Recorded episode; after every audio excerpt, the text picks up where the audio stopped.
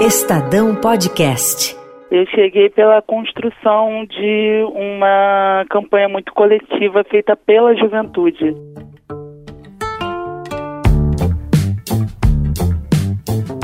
Olá, eu sou Adriana Ferraz. E eu sou Paulo Beraldo. Esse é o podcast Política Sub-30, uma minissérie do Estadão. Vamos te contar em 10 capítulos um pouco mais sobre a vida e a rotina de alguns dos deputados com menos de 30 anos eleitos em 2018. Como chegaram à política, o que fizeram antes, o que pensam sobre temas que interessam aos jovens e como imaginam suas vidas no futuro.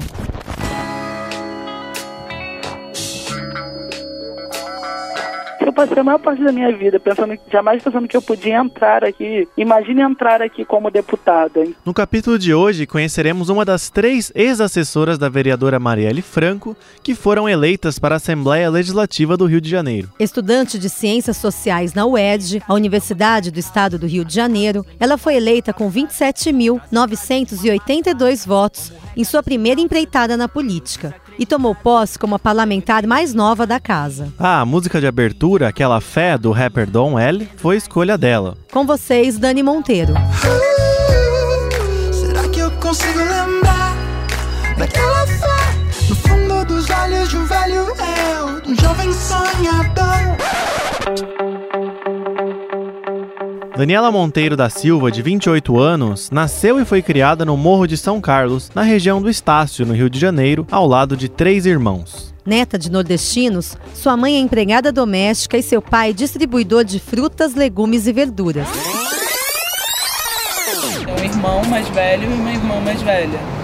E eu sempre percebi a diferenciação de criação, inclusive, em especial, observando os meus dois irmãos, assim, uma irmã e um irmão. Uhum. E o quanto o meu irmão tinha determinadas responsabilidades e a minha irmã tinha outras e que era colocado só para ela, assim. Uhum. Como assim a obrigação de lavar o banheiro é da minha irmã se ela uhum. tem que estudar para a prova e o meu irmão tá soltando pipa? Por que, que não uhum. pode ser ele, assim? Uhum, sim mas eu não entendi. Em 2010 entrou, graças à política de cotas, no curso de Ciências Sociais da UERJ, e aí passou a conciliar as aulas com o trabalho em uma empresa de telemarketing. Entre 2015 e 2016, ela foi bolsista de projetos de iniciação científica no núcleo Cidades de Pesquisa Urbana. E foi lá que a Dani começou a se interessar pela defesa da educação pública e gratuita de qualidade e pelos direitos dos negros, mulheres e LGBT. Eu não teria chegado ao parlamento se não fosse a ocupação de uma vaga numa universidade pública. Demonstraria para mim uma sociedade, né, um todo do Brasil que eu ainda não conhecia. Dentro da universidade eu conhecia autores informações, uma forma de desenvolver o pensamento crítico e criativo, que até então a rede pública não havia me dado.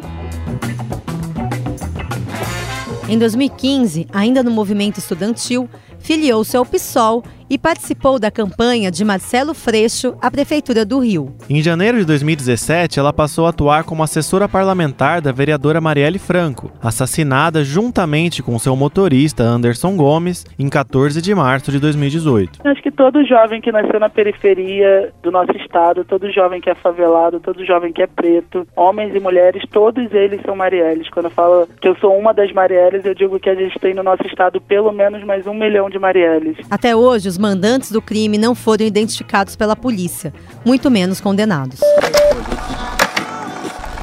Obrigado, senhor presidente, pela palavra. É, não poderia deixar de falar sobre as inúmeras tragédias que atingiram o estado do Rio de Janeiro nos últimos dias. E essa tragédia versa sobretudo sobre jovens de periferia, é tragédia porque fala sobre a violação da vida dele. Na Assembleia Legislativa do Rio, a deputada tem como eixos de seu mandato a juventude, o feminismo, a segurança pública e a defesa da população negra do estado do Rio de Janeiro. Quantos anos você tem, deputada? Eu tenho 28 anos, Adriana. Como é que você chegou ao cargo de deputada? Eu cheguei pela construção de uma campanha muito coletiva feita pela juventude. Então a gente acreditava que era possível e necessário, ainda mais nos tempos que a gente vive no Brasil de hoje, nós jovens ocupar o espaço da política e ressignificar o que é democracia, né? Para você, como jovem, mulher, negra, essa democracia ela tem que significado? Ela tem o significado de algo que a gente ainda não conhece, né? De uma participação efetiva. Eu sou nascida e criada aqui na, na cidade do Rio de Janeiro. Sou cria da favela do São Carlos, no Morro do Zinco, que é uma favela aqui na, na região central. Eu mesmo, convivendo aqui nesse espaço do centro da cidade, onde eu trabalhei, onde eu estudei, eu não tinha nenhuma aproximação com esses espaços do poder público. A própria LERJ eu passei várias vezes na porta e não sabia que era algo aberto a, a, ao público, né, que o, os cidadãos poderiam adentrar na LERJ e poder acompanhar as votações, poder ir nos gabinetes dos parlamentares. Nada disso era próximo, era palpável, porque o distanciamento do que é o poder público para os territórios do, da nossa cidade, ele é um distanciamento institucional, mas é às vezes até mesmo geográfico, porque lá na minha favela, mesmo sendo no centro do Rio, o, o Estado praticamente não existia. Os equipamentos públicos que existiam funcionavam muito pouco, muito precarizados e a gente não sentia o, que o Estado brasileiro ele era responsável pelas nossas vidas. Deputada, a senhora era amiga da Marielle? Sim. Como era a relação de vocês duas e que falta a Marielle faz hoje para o país e para a política do Rio de Janeiro? Não, a gente tinha uma, um cotidiano muito do trabalho ali do parlamento, né? eu fui assessora dela na Câmara dos Vereadores. Eu, na verdade, conheço a Marielle pessoalmente a partir da construção da campanha dela em 2016. E a nossa relação era muito ali de confiança, de alguma forma, né, se, se proteger, porque quando a gente é, elege a Mari e ocupa aquele espaço, era algo pra gente totalmente inédito. Não é que não tivesse havido antes outras mulheres, mulheres negras, mulheres faveladas ocupando esse espaço mas o quanto que nós não vivenciamos isso, né? O quanto que a gente não tinha uma, uma memória precisa disso. Então, para a gente era tudo muito novo. E a gente ficava muito, muito aterrorizada com tudo, né? Tudo era, era muito novo pra gente, mas muito, muito intimidador. E aí eu acho que as, as vezes que a gente se falava, muitas vezes era enrijecido pelo convívio ali da, do dia a dia do parlamento, né? Muito rápido, é quase esse momento que a gente passou agora do sim ou não. Está é, tá acontecendo isso, é sim ou não? Vai fazer isso ou vai fazer aquilo? Então, era tudo muito dinâmico, mas ao mesmo tempo uma relação de muita confiança, né? De olhar para o lado e você pensar que não está sozinho, que tem alguém ali parecido com você. Eu acho que que o que estimulava muito a Mari a continuar ocupando aquele espaço era uma certeza de que precisava ter mais delas, mais mais Marielles e dois, a certeza de que ela não estava fazendo isso da cabeça dela. Você é uma pra... Marielle? É uma dessas Marielles? Oi? Você é uma dessas Marielles? Sim, acho que todo jovem que nasceu na periferia do, do, do nosso estado, todo jovem que é favelado, todo jovem que é preto, homens e mulheres, todos eles são Marielles. Quando eu falo que eu sou uma das Marielles, eu digo que a gente tem no nosso estado pelo menos mais um milhão de Marielles. Por que, que ela morreu, deputada? O maior problema da Marielle é que, na verdade, ela era uma pessoa comum. Ela era como eu, uma pessoa comum que teve uma oportunidade que a média de nós não tem. E esse era o problema, porque ela era tão comum, tão comum, tão comum, que ela era igual a todo mundo. Que quando ela ocupa aquele espaço, uma outra pessoa parecida com ela pode sonhar com aquele espaço. Eu acho que era isso, quando as pessoas recebiam um material, um panfleto, e eu particularmente desde a campanha até durante o mandato entreguei milhares de panfletos com a cara da Marielle, milhares, milhares. Quando a pessoa recebia aquele panfleto, era diferente. Era diferente quando você via um vídeo e falava, pô, vê aqui o vídeo do meu candidato. E esse candidato falava papo reto, falava com gíria, falava igual uma pessoa favelada. Então, eu acho que é um pouco dessa democracia que a gente fala para efetivar, né? O reconhecimento que gera a participação das pessoas, porque o quanto que aquele jovem breve mandato de um ano e três meses fez, efetivou tanta participação política de várias pessoas do nosso estado, quanto que fez um levante, deu um, um respiro para aqueles movimentos de favela que já resistiam por tanto tempo, né? Eu acho que é essa, essa ocupação desse espaço, de um espaço que nunca foi, foi nosso, era o que mais incomodava os poderosos do nosso estado. Ela é uma inspiração para você, deputada? Com certeza, com certeza, porque imagina ser uma, uma jovem negra tendo que concorrer a um cargo de um espaço político que você jamais imaginou ocupar. Se eu, se eu passei a maior parte da minha vida pensando, jamais pensando que eu podia entrar aqui, imagine entrar aqui como deputada. Então, eu acho que isso é um pouco do que a gente chama muito na, no movimento negro de ancestralidade. Quando que uma pessoa continua te ensinando, continua ajudando nos seus passos, mesmo depois de morta, o quanto que ela ainda está presente. Então, acho que isso adentra um pouco em filosofia, mas um pouco também de espiritualidade, mas é, é, é esse o conceito de ancestralidade, aquela pessoa que não está mais nesse plano, mas ela segue tendo influência nesse plano, né? Ela segue ainda moldando os passos daqueles que estão. Então eu sinto que o, o, trilhar tão breve, mas tão potente que foi o da Marielle, segue me inspirando. Você mora na favela ainda, deputada? Não, não moro mais. Atualmente já saí. Eu saí, na verdade, ainda muito nova. Meus pais, eles trabalharam a vida toda para conseguir um dinheirinho que garantisse a eles comprar uma casa na rua, né? Era como a gente chamava. Quando a gente morava, a gente mora no morro e as, as outras pessoas moram na rua. Então nem era um, um significado para pessoas em situação de rua, mas o significado de você descer um morro e conseguir construir cidadania e acesso ao poder público. Então já saí de lá mais nova, saí com 12 anos.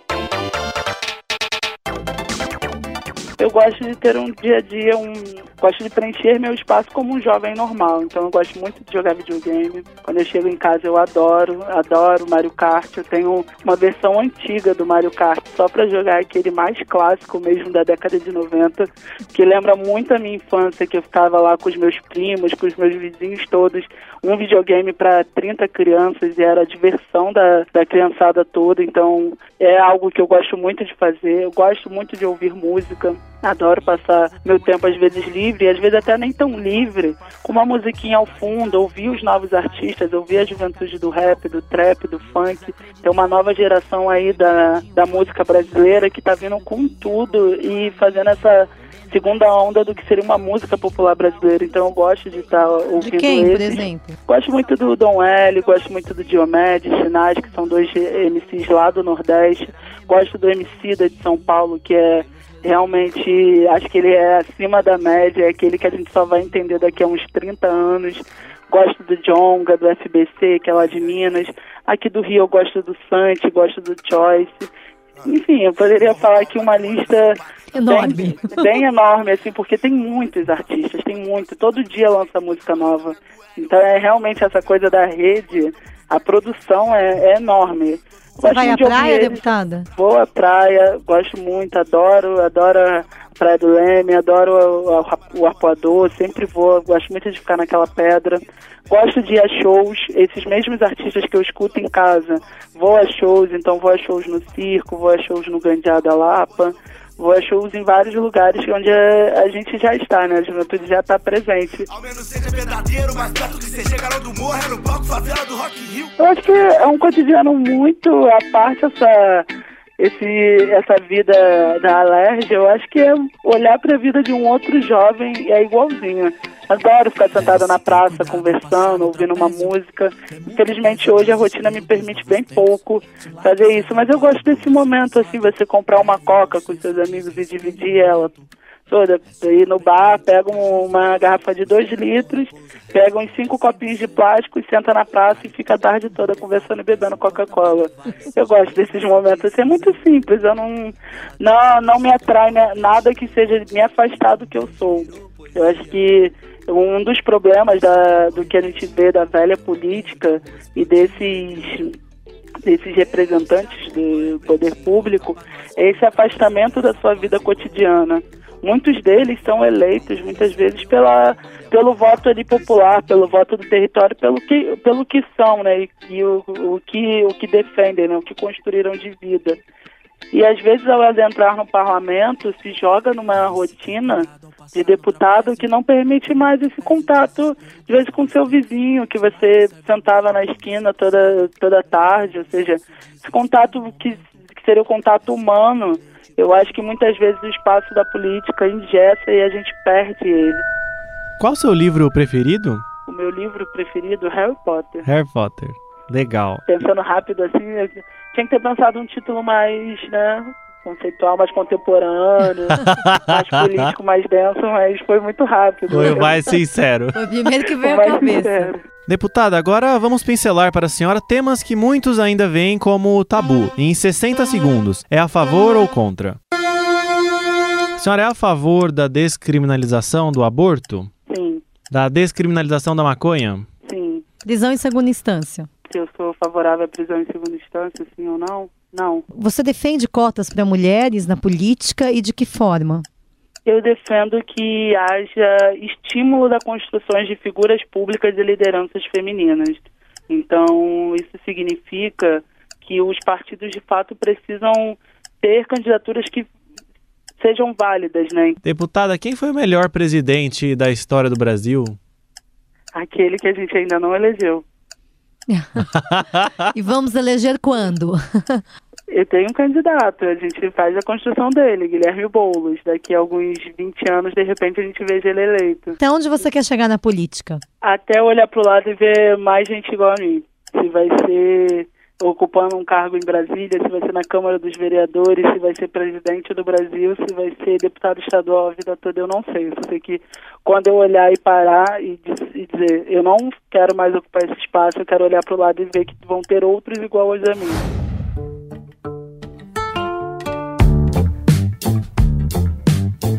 Você ouviu Política Sub-30. A apresentação do programa é de Adriana Ferraz e de Paulo Beraldo. O roteiro é de Clara Helstab e a edição de Ana Paula Niederauer e Clara Helstab.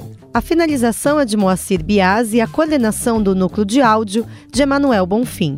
O editor de política do Estadão é o Eduardo Catar.